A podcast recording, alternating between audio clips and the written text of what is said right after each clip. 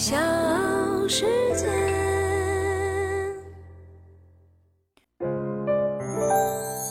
大咖故事，故事舅舅，越说越有。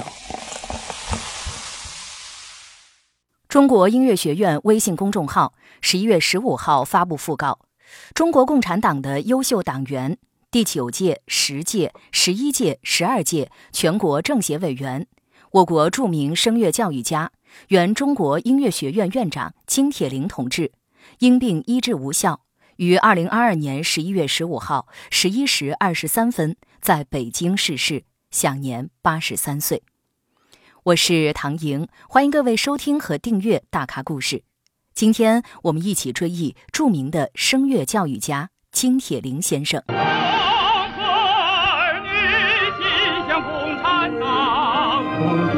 在太阳照常，你重演家乡的水。刚才我们听到的是金铁霖自己演唱的几首著名的歌曲。在金铁霖的青年时代，他曾经也是一位著名的歌唱家。金铁霖一九四零年出生在哈尔滨的一个医学世家，但他从小对音乐情有独钟。半个多世纪以前。这个满族小伙子告别了亲人，告别了家乡，踏上冰雪北国开往首都的火车。一九六零年八月，他以优异的成绩从两百多名考生中脱颖而出，考入了当时全国最高音乐学府——中央音乐学院，成为整个考区唯一被录取的考生。师从著名的声乐教育家沈湘，开始走上专业的艺术道路。在中央音乐学院的学习，培养了金铁霖扎实的艺术功底，带给了他受益终身的收获。而在学好自己课程的同时，金铁霖很擅长分析同学或者是某一个声乐演员的唱法，经常琢磨这个音他们是怎么唱的，他们又是如何做到的。沈湘教授发现了金铁霖的与众不同，有意引导他往声乐教学方向发展。一九六三年，还在中央音乐学院读大三的金铁霖就已经开始带学生了。一九六五年，金铁霖大学毕业，分配后作为歌唱演员进入中央乐团，成为了一名职业歌唱演员。同时，他仍然兼任声乐教学的工作。您也是学声乐的，您自己就是个非常出色的歌唱家。那我总觉得自己唱歌的人，舞台的吸引力是更大的。为什么讲台对您吸引力是更大呢？挺喜欢听别人唱，听别人演，听别人在表演呢。这方面，呃，参与的比较多。嗯。呃，也喜欢别人，呃，唱，对别人的唱的好与坏呢，呃，从呃动动脑子考虑考虑。我是唱男高音的吧。呃，还有男生啊，男中音呐，男低音呐，啊，还有女生，我都喜欢。花腔女高音我都喜欢听，哎，很喜欢他们的演唱的办法和他的技巧能力。多年的教学实践使他成长为一位开发歌喉的专家，一位美化声音的巧匠。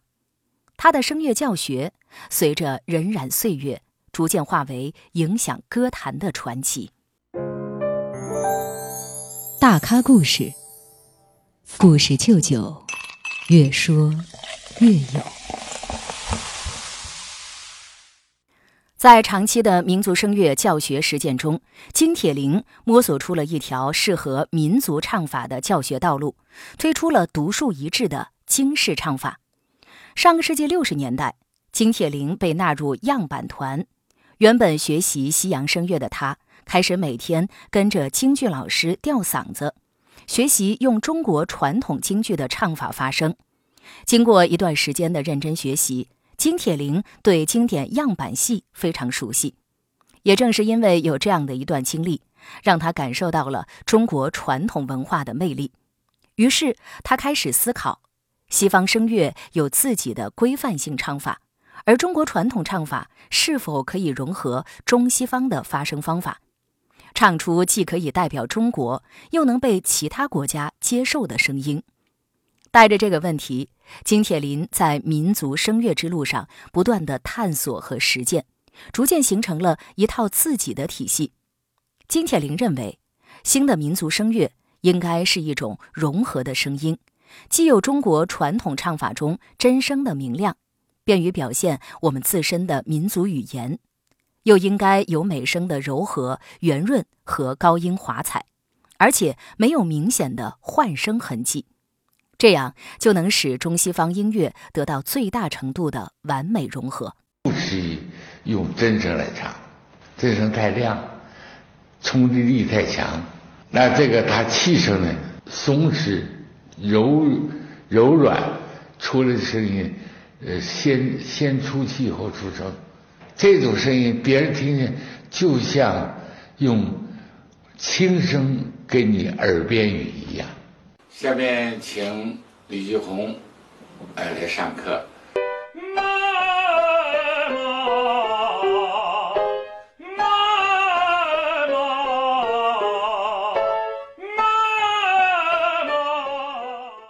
一九八一年，金铁霖告别了闪光的舞台，进入中国音乐学院，专注于教师工作。通过多年的教学实践。他逐渐摸索出了一条适合民族唱法的教学道路。一九八五年起，先后任声乐系副主任、声乐系主任。一九九六年到二零零九年九月，他担任中国音乐学院院长。金铁霖提出了中国民族声乐应该具有科学性、民族性、艺术性和时代性，给我国民族声乐教育以崭新的学术定位。并作为民族声乐发展的方向，他为此做出了大量开创性的努力。他创建的民族声乐京式唱法七字标准，即声、情、字、味儿、表、养、相，为民族声乐人才的选拔培养以及民族声乐比赛的评判奠定了客观的标准。他辩证地提出了声乐学习三个阶段的理论，以及一系列完整的。富有创建性的、行之有效的教学理论，同时，他将歌唱训练特有的启发式感觉教学进行了完善和创新，让声乐教学活动变抽象为具体，化繁难为简易，从而能够在短期内解决声乐训练中的诸多技术难题，获得了高层次声乐人才的高成才率。大咖故事。故事舅舅，越说越有。这里是大咖故事，我是唐莹，欢迎各位继续收听和订阅。同时呢，也欢迎您推荐我的专辑和节目。今天我们一起追忆著名的声乐教育家金铁霖先生。从教的半个多世纪里，金铁霖培养了众多声乐表演人才。宋祖英。阎维文、戴玉强、李谷一是金铁霖早期执教弟子中的佼佼者。当他从花鼓戏演员转行歌唱，以明丽的歌喉和清新的唱法瞩目中国舞台的时候，人们在惊叹之余，才开始关注寻觅他身后的人梯和铺路石。以家喻户晓的成名作见证中国改革开放伟大历程的彭丽媛，也是金铁霖的学生。不仅作品众多，他还是金老师培养的第一个中国民族声乐硕士。后来的宋祖英、张也、戴玉强、吴碧霞、祖海、王立达、阎维文、李丹阳等，都是民族声乐的领军人物。认识宋祖英的时候呢？还是就是八六年开始，呃，住在我们学校的地下室。找他不在啊，说出去玩去了没有？他对学习非常重视，对学演唱这个他非常认真。他很按部就班的学习，上课基本上他是不不请假的，按时早上八点钟上课就来上课。上到十二点就十二点，下午接着上课，他又接着上课。在这情况下，他用其他的时间才能参加一些这社会的演出活动。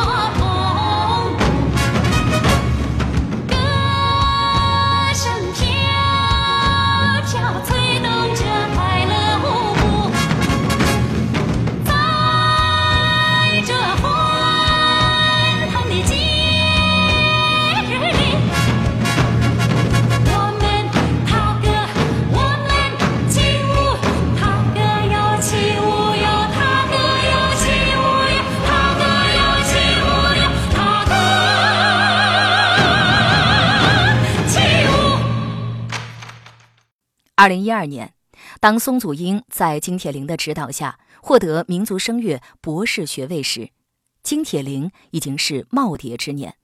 岁月沧桑，教书育人，桃李遍及天下，硕果挂满枝头。金老师无论是眼界还是思想上都比较开放，对学生的发展不拘泥于一个固定的模式。他很支持学生自己的创意和想法。一九九九年，女高音歌唱家吴碧霞被保送到中国音乐学院攻读硕士学位，师从金铁霖。他对记者说：“是真正成为老师的学生是在一九九八年，就是我成为金老师门下的一名正式的研究生。当时我跟老师就商量，就怎么完成这三年的研究生的学业。那金老师就问问我的打算，我说我想研究美声唱法。我虽然主专业是唱民歌，但是我有想唱美声的愿望。这对于我们声乐界来说是一种，我实际上算是第一个吃螃蟹的人。”他并没有阻止我，而且鼓励我。他请郭树正吃了三顿饭，介绍我这个学生，然后主动的推荐我成为他的学生，而且是跨学院的。金铁霖在专业上严格要求学生，但是在学生的眼里，课堂氛围却是轻松愉快的。吴碧霞透露，金老师的课堂很阳光，上课的时候并不是死板的，老师说我们唱。而是在交流中完成的，很轻松愉快。吴碧霞透露，金铁霖的教学很有方法，他会把自己研究的理论在黑板上通过人体结构图标注出来，时刻警示学生们注意在歌唱中调节。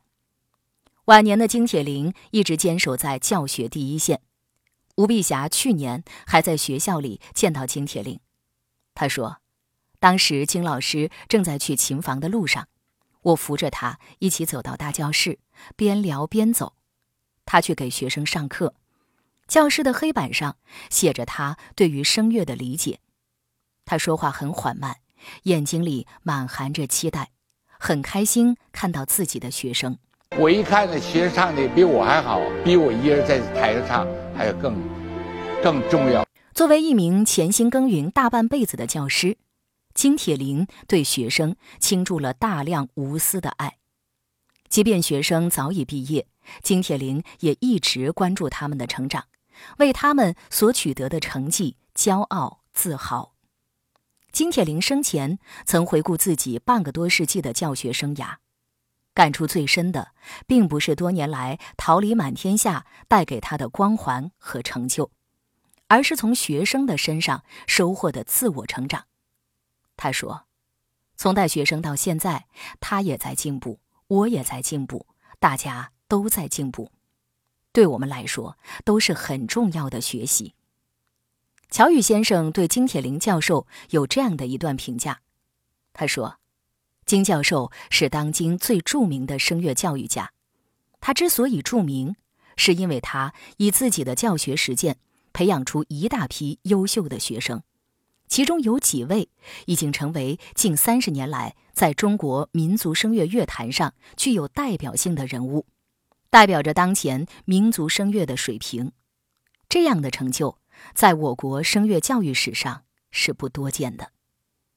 乔羽的话言简意赅，平实准确。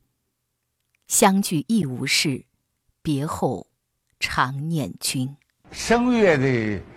那个唱歌的东西啊，它不是，呃，就声带震多，震动多少，而是凭感觉来感觉它的声音的平衡，多了少了，要加点什么。那么他刚才呢，呃，中声区还可以，但是高声区浅了。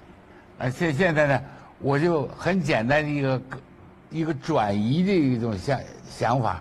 提示给他，这三个扣，在第二扣吧，你的所有的字都要在这儿震动，在这儿震动。哎，你的嘴应该长在这儿，把把字吸到这儿，用这儿来换，来吧。